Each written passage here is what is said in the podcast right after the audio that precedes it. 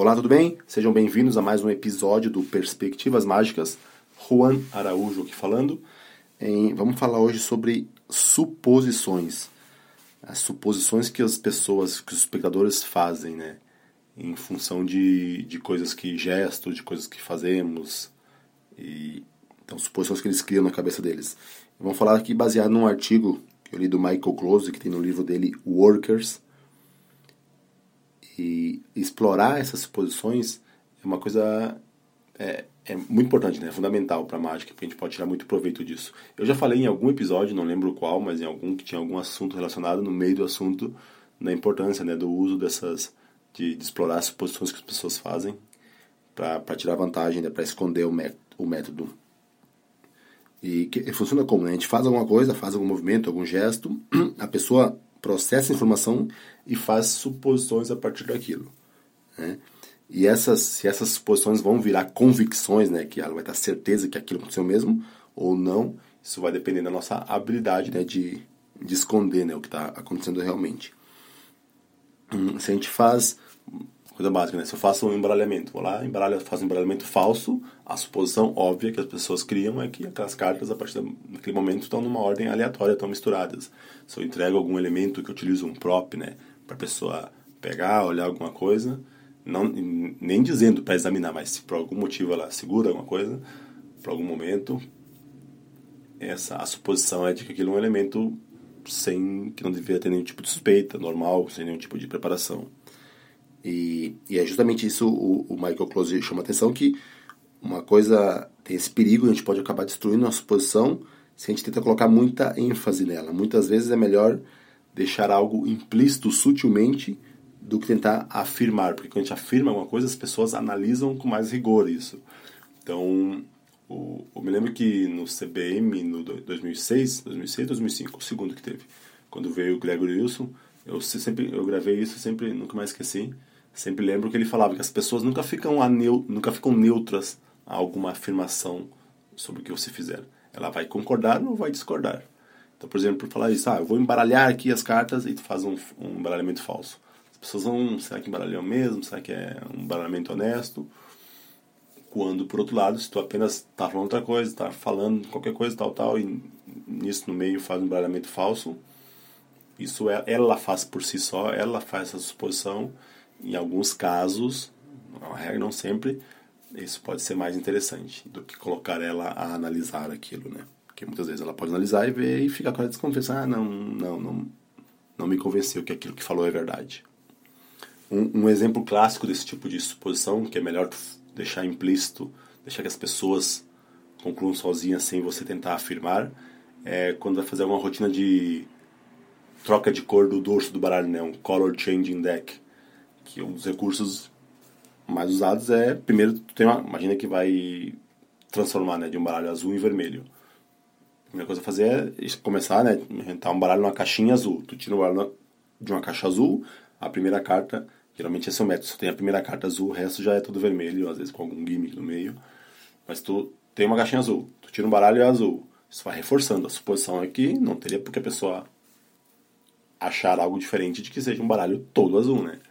Então, uma das técnicas geralmente mostrada muito comuns nesse tipo de rotina é o Indo Shuffle, né? Onde vai mostrando sempre o dorso da carta do topo, sempre o dorso da mesma carta. Se tu falasse, ó, tem aqui um baralho azul, vai passando todas as cartas das costas azuis, o Indo Shuffle não ia convencer ninguém, né? Ia ser muito, é muito suspeito estar tentando convencer daquilo. Mas o que se faz geralmente é vai passando cartas, fazendo o Hindu Shuffle, mostrando sutilmente, mostrando sem mostrar, como a gente diz, sem querer mostrar o dorso, mas para ir reforçando que é um baralho completo de, de dorso azul. Então essa é a primeira ideia que a gente tem que ter claro, né? que muitas vezes não tentar dar muita ênfase para essa suposição é, é o melhor caminho. E ela é uma ferramenta muito poderosa, né? Porque a pessoa vai usar essa suposição que ela fez para tentar depois reconstruir o método para ser feito, reconstruir como aquilo pode ter acontecido. Então, se ela está se baseando o raciocínio todo dela numa suposição falsa, que já falamos em algum outro episódio, o ela não tem como chegar, né? Se ela está se fazendo a pergunta errada, não tem como ela achar a resposta certa. E nesse artigo, especificamente, ele, ele analisa um tipo específico de suposições que é que se pergunta, né? Será que existem suposições com as quais os espectadores já chegam num show de mágica e que nem percebem que estão fazendo isso, e se existem, né? imagine se, pudermos, se a gente puder criar uma situação onde essas suposições sejam falsas. Não, não teria mesmo como a pessoa reconstruir isso, né? Porque ela, é uma, ela nem sabe que está criando essa suposição, ela automaticamente faz essa suposição e a gente faz ela ser falsa, e aí é um, é um, é um recurso muito útil, né? Que pode ser muito poderoso se a gente conseguir explorar bem, né?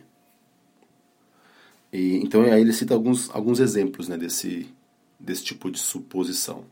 Primeira, primeiro é a suposição do procedimento único. Os espectadores assumem que a mágica acontece sempre da mesma maneira, que a, que a sequência de eventos seria a mesma se ele visse aquela apresentação diversas vezes. Então, se a gente tiver números que tomam caminhos diferentes, que acontecem coisas diferentes durante o número, de acordo com as circunstâncias, de acordo com as escolhas, de acordo com o que vai acontecendo, é, fica praticamente impossível de reconstruir isso, né? Porque a pessoa vai tentar reconstruir achando que vai ter sempre aquele resultado, né? Aquela resolução. É, um exemplo claro, óbvio, um tipo de rotinas claras que, que vem à mente quando a gente fala isso é número de múltiplas saídas, né? De múltiplos finais, multiple outs, como se fala em inglês, que é quando o resultado, o resultado, o efeito final pode ser diferente a cada apresentação. Então, por exemplo, geralmente números de previsão, né? Tem um muito simples. Tu tem três cartas e tu pede dar um tem outro berretinho uma moeda, uma coisa pede para colocar em cima de uma das cartas e tu prova que tu tinha previsto, sabia qual ia colocar. Porque uma saída qual é? Estar tem um X ou algo escrito atrás no dorso das, das cartas, então tu vira as três, só uma delas tem a a marca, né, o X, dizendo que aquela seria escolhida. A outra possibilidade é estar no envelope, a previsão de onde, de onde você tirou as cartas, e a outra possibilidade é estar na moeda, ah, você escolher. Tá? Então, as três opções, a escolha é muito livre, a escolha é totalmente livre, mas as três opções de escolha estão cobertas por múltiplas saídas, por múltiplas revelações. Então, se a pessoa assumir que sempre ela teve a escolha livre, e se ela assumir, não, a carta estava prevista porque estava arriscado X atrás, se ela tentar explicar como isso seria possível acontecer todas as vezes, não tem como achar essa resposta, né? Porque não tem como fazer isso. Então essa suposição de que é sempre em um procedimento único para aquela mágica é uma suposição que a gente pode explorar e fazer com que a pessoa não consiga, como, não consiga reconstruir isso, né? um método para isso. O segundo, o segundo tipo que ele chama, fala é o é, este é o, que chama de este é o começo do show, né? Quando a gente entra em cena ou quando nos aproximamos de um grupo, como foi no close-up, né? As pessoas assumem que esse é o começo nossa apresentação, do nosso trabalho, digamos assim, da nossa ação como mágicos. Mas se a gente começou antes disso, aí entra números do tipo de tipo com rotina, com efeito, com método, desculpa, de pré-show, né? Onde você pega alguma informação de um ou de alguns espectadores antes, né? De claro, de forma para quem não conhece, para quem nunca trabalhou com pré-show, é, às vezes ou você obtém uma informação antes ou força alguma informação antes e usa isso durante o show, mas de uma maneira tem que usar as palavras que a pessoa que participou desse pré-show. Parece que faz sentido, tá tudo certo, não é tá escondendo nada, mas para o público parece que não, que está acontecendo naquele momento que pela primeira vez está falando com aquela pessoa, está tendo acesso àquilo e, e isso, claro, cria uma camada de mistérios muito maiores por eles, para eles, porque por, por essa suposição que eles analisam, vão analisar tudo o que aconteceu naquele espaço de tempo, desde que eles começaram a ver o show. E aí, claro, não tem todos os dados para analisar, não tem como reconstruir o método. O terceiro tipo é o mágico trabalha sozinho. As pessoas supõem que o mágico trabalha sozinho. É ele contra, entre aspas, o público. Ele está de um lado, o público está do outro, né? Falei entre aspas, porque não é uma disputa, não é nada, mas só para entender. O marcha de um lado, o público como unidade geral inteira está do outro. Então isso que possibilita que, que se use comparsas, né, estúdios. Para quem fica à vontade com esse tipo de prática, em, porque as pessoas têm essa ideia, né? Todo mundo está no público e está desse lado. Estamos todos em, aqui em, na, mesma, na mesma situação. Então, se for bem usado, pode ser uma ferramenta bem enganosa, né? Não pode abusar, não pode ficar claro, mas pode ser uma ferramenta bem enganosa porque as pessoas têm essa ideia de que o mágico trabalha sozinho, claro, tem equipe, coisa, mas tá falando que naquele momento, né, não acha que alguém que está fazendo parte do efeito como espectador seja ajudante do mágico, a não sei que faça muito mal feito e fique muito óbvio, né. Em, em, tem um número que tem até num vídeo do Michael Amar, mas não é dele, claro, mas é um, mais antigo, mas é bem simples. Tu pega uma moeda, e acho que era moeda, qualquer outro objeto, segura na tua mão e cobre com lenço. Fala que vai sumir. Mas antes de sumir, para não acharem que eu fiz nada suspeito, ainda todo, todo mundo verifica. Aí a gente tá fazendo para umas 4, 5 pessoas, né? Vai apresentar. Cada uma das pessoas, a gente só coloca a mão embaixo para sentir que o objeto tá ali, né? Faz isso, e depois no final tu puxa o lenço e já sumiu. Quando eu vi pela primeira vez, né, nossa, me surpreendeu muito, né? Porque foi muito limpo, né? A última pessoa tinha sentido, confirmado que estava ali e sem nenhum gesto estranho ele só puxa o lenço e sumiu. E o que, que é? A última pessoa é um, é um comparsa, porque no caso era até a mulher do Mágico Amara, a esposa dele. A pessoa, quando teoricamente vai checar se o, se o objeto está ali ainda, ela, o espectador, rouba aquele objeto. O comparsa do mágico rouba aquele objeto e aí ele só tem que puxar o lenço para fazer a, a desaparição mais limpa né, que existe. Então, esse é baseado nessa suposição que o mágico trabalha sozinho. Aqui nesse quando ele quando eu li essa parte aí, ele não cita esse exemplo, mas eu lembrei de um caso que falam do o show do Fumanchu, um dos shows do Fumanchu, chamava El Bazar de Magia. Por sinal, até a loja que tem hoje, chamada El Bazar de Magia, é uma homenagem a esse show, né?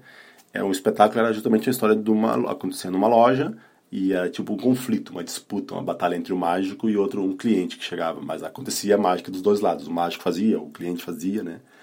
E muitas das coisas que aconteciam era o outro que estava fazendo. Por exemplo, se o, se o mágico fazia algum, algum número, às vezes o método é preparado pelo personagem do cliente. Ajudar a fazer uma carga, alcançava algo.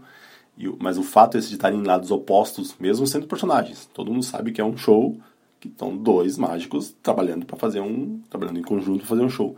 Mas o fato de estarem os personagens serem dissociados estarem em lados opostos estarem tendo esse conflito em, ajudava a reforçar que não era ajudava a cobrir esses métodos né?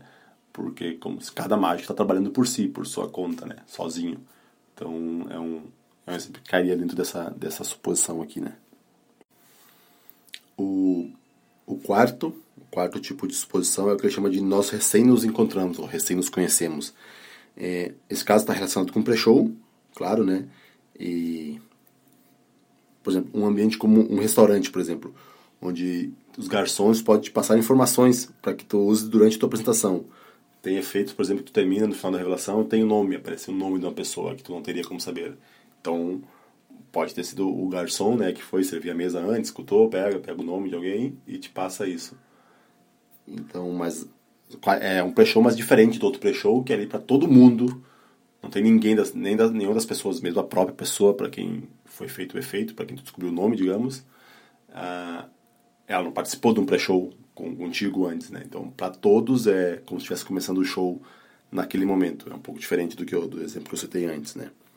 Ou pode ser algo menos específico, né? Pode ser só uma, uma descrição física. No livro, esse onde está o artigo, tem um efeito assim, onde aparece no final, dentro de um saquinho de açúcar, previsões de escolhas que foram feitas durante a rotina. E a última coisa fala é uma descrição, descrição não, mas alguns detalhes da aparência física da pessoa. E aí não é nem com a ajuda de garçom nada, é, é ele tá por ali, né? Tá fazendo mágica ali, vai vendo as mesas e viu alguém, detalhe de alguém, anotou e faz para aquela pessoa depois naquele momento. Mas, claro, somando as outras escolhas que foram aparentemente livres, aumenta o impacto com essa ideia de que uma previsão de algo que ele não deveria saber, porque recém, pela primeira vez, o mágico está entrando em contato com eles, né? O, o quinto, o quinto tipo de exposição é que chama de muito trabalho. Muitas vezes as pessoas pensam que nós não teríamos tanto trabalho apenas para fazer um número de mágica, né? Ele fala que, não sei por que ele faz isso, mas que em alguns raros casos, quando ele contou para algum conhecido, para algum amigo que que ele usa um, o baralho, um baralho memorizado, né? Um método que ele utiliza, que ele contou isso para um leigo, que as pessoas ficaram extremamente surpresas, né? Tanto trabalho, né? Sério, memorizar um, que nunca passaria pela cabeça deles que alguém memorizaria um baralho para fazer mágica, né? E isso também eu acho, eh, ele não fala disso ali, mas eu acho que é muito mais forte no, em apresentações informais, né? Porque num show, tá, tudo bem, as pessoas, tá, preparou tudo para um show. mas fazer um número assim que ninguém estava esperando, ou que parece que foi acidental, ou que tu fez porque tu pediu ali o número, porque alguém pediu. Em, acho que pode, a gente pode tirar mais proveito disso, né? De fazer as, as pessoas não pensarem, não pensar não, até pensarem que, que a gente não teria, né? Que a gente não teria tanto trabalho, prepararia toda uma situação para algum momento de mágica espontânea, assim. Eu lembro de um caso do, quando o Cronos, há muito tempo atrás, o Cronos fez um, na, ele apareceu né, no Fantástico a primeira vez, fazendo, replicando efeitos do Thomas Green Morton, que era, para quem não conhece, para quem não lembra, era um, um picareta que se passava por paranormal, né? Fazia coisas tipo Uri Geller e outras coisas. E uma das coisas que ele fazia era sair, né? Flashes de luz, assim, sair do corpo dele. E o Cronos replicou isso. Ele não explicava nada, mas só replicava para mostrar que não precisa ser paranormal, que tem uma explicação, que com truque de mágica dá para fazer. E depois disso ele estava no, no entrevista no Jô Soares, aí acho que estavam comentando esse caso, e o Jô Soares falou que o, o Thomas Grimort uma vez estava no avião que ele estava também, e aconteceu isso. Emitiu flashes lá, né, ficava piscando, emitindo luzes dentro do avião. E, e aí o Soares falando, ah, mas eu sei que pode ser, tu tá preparado aí, tu fez toda a preparação, não tem um truque, mas ele tava ali, não sabia que ia tá lá, nada. Ele nem tá todo preparado para fazer algo na eventualidade que alguém tivesse lá, ou alguém que fosse importante para demonstrar, né? O, o Jô Soares usando como argumento isso, né? De que, que o cara não estaria preparado, ainda mais nesse caso, né? O cara vive da imagem de um de ser paranormal, o cara não está preparado, né? Fazer todo esforço para qualquer momento poder impressionar alguém. Então essa ideia de que a gente não vai ter tanto trabalho só para fazer um simples, entre aspas, números de mágica, é, a gente pode usar isso a nosso favor, né? Gente teve um caso também de um, de um colega de trabalho meu que, vi, que um dia veio me falar que uma vez estava saiu para jantar com uns amigos, aí tinha um amigo do amigo, não sei, alguém que estava no grupo, que ele nem falou que era mágico, não, não, falou, não falou nada. Aí depois falou assim, eu acho, mas na hora de pagar a conta foi colocar o cartão na maquininha e quebrou. E quebrou claramente, mostrou dois pedaços, e aí fez um gesto e o cartão ficou inteiro novamente, passou e funcionou. E o cara tava, esse meu colega tava impressionadíssimo com aquilo, mas como, como será que ele fez isso? Coisa, eu ficava só olhando, né, não falava nada. Como será que ele fez isso? Porque, porque eu vi o cartão quebrado. Aí ele mesmo, né, tentando concluir, não, porque ele ia tá com, só se ele ia tá dois cartões, ia fazer de conta que quebrou, ia, tá, ia ter outro cartão, ah, não ia ter tudo, não ia sair com um cartão quebrado, um, preparado, né, com outro cartão para simular. Então ele mesmo deu isso como argumento. Ah, ele não ia sair com isso, não ia preparar tudo isso. Ele acreditou que foi um acidente primeiro. Aí achou, não, o cara não vai sair com mais de um cartão, que é falso, para parecer que quebrou. Se ele soubesse, né, o quão, o quão longe a gente vai às vezes para fazer um simples número, mesmo de forma informal. Então é isso, dá pra gente, se a gente pensar um pouquinho, dá pra tirar proveito disso. E o último, o sexto e último item, né, tipo de suposições, ele ele chama de o mágico não ensaia erros, né? As pessoas assumem que a gente ensaia, claro, para fazer uma apresentação perfeita, sem nenhum tipo de erro, de problema. Então, se acontece um pequeno deslize, um pequeno, um pequeno deslize, um errinho, alguma coisinha qualquer, ninguém vai achar que a gente ensaiou aquilo. Vai achar que foi algum, algum probleminha legítimo e tudo bem, vai, segue adiante. Um exemplo claro disso é o, o doble cruce de miradas do tam, Tamariz, né? Que para quem não conhece, rapidamente tá com um objeto na mão e tu quer trocar por outro no teu bolso, né? E de aparência semelhante, obviamente. E aí tu vai tá indo pegar um outro objeto, vai, tu vai pegar um isqueiro, aí procura no, no bolso esquerdo, digamos, né? Aí ah, não tá, aí troca de mão, nisso tu já fez a troca, porque na verdade tu carregou o novo, né? E vai no bolso direito, pegar o esquerdo, já descarrega o objeto original, ou seja, é, ele se confundiu, teve esse pequeno deslize de que o mágico se confundiu sobre em qual bolso estava o, o isqueiro, ou o medalhão, o elemento mágico que o, o Tamariz usa, por exemplo, quando vai fazer o, a carta impressa no lenço. Ele teve um pequeno lapso, um pequeno deslize, e por isso trocou o negócio de mão e tá, e foi para outro bolso. Isso não passa como uma, ah, está fazendo algo suspeito indo no bolso, porque tá, passou só como um pequeno probleminha, né? E tem um, tem um book test, que é o do David Roy, que tu força uma página, na verdade nem força, tu só faz o mesmo read, só lê sem mostrar para ninguém. Tem dois livros, livro A e livro B. Livro A tá com o inspirador, livro B tá com você, com o mágico, manda a pessoa parar, tu fala, ah, página 150. E a pessoa abre no livro A, página 150, e lê a primeira linha, a primeira palavra, tanto faz.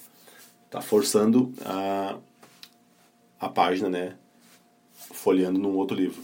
Aí tem um, uma sutileza do, do Richard Osterlind, pelo menos ele fala que é dele no vídeo, não sei se é. A primeira vez que ele faz, o livro que está segurando é muito mais grosso que o livro que a pessoa está segurando. Então, digamos, tem só 200 páginas no, no livro que a pessoa está segurando. Então ele faz e, e força, fisicamente, né? força mesmo até uma página depois do 200. Então 230, e até mostra para alguém nessa hora. Ah, olha, abre então na 230. A pessoa vai abrir e não tem 230, só, tem só até 200. Então ele repete e na segunda faz o método original, que é só parar onde quiser, num lugar aproximado, mas ah, falar 150. Aí nem precisa nem mostrar, porque já estabeleceu a honestidade. E com isso o quê? Com esse descuido, com essa sutileza, esse aparentemente descuido, parece que não faz diferença, né? Tira a importância da, da escolha da página. Poderia ter sido a 220, poderia ter sido a 150, qualquer uma que, ela parasse, a, que a pessoa parasse, ele ia fazer o número igual. Então, é isso. Como é um, ninguém vai achar que tu ensaiou esse erro para isso fazer parecer. Ninguém vai pensar nisso, né? Então, as pessoas, os artistas não ensaiam erros. Nós ensaiamos. Normalmente não ensaiam nenhum erros na cabeça das pessoas. E então com isso a gente pode usar isso, pode criar um pequeno errinho para criar uma sutileza para reforçar uma situação. Então é isso. Então aí até ele fala no final, né? A ideia agora é talvez tentar pensar outros, né? Que outras maneiras, que outras suposições a gente poderia chegar pensando um pouquinho, que as pessoas já chegam de casa, já chegam, já têm pré-estabelecidas e como a gente poderia em, tirar proveito disso para manipular isso, criar condições falsas para essas suposições e a partir daí criar um método irrastreável, né? Era isso então? Até uma próxima. Tchau.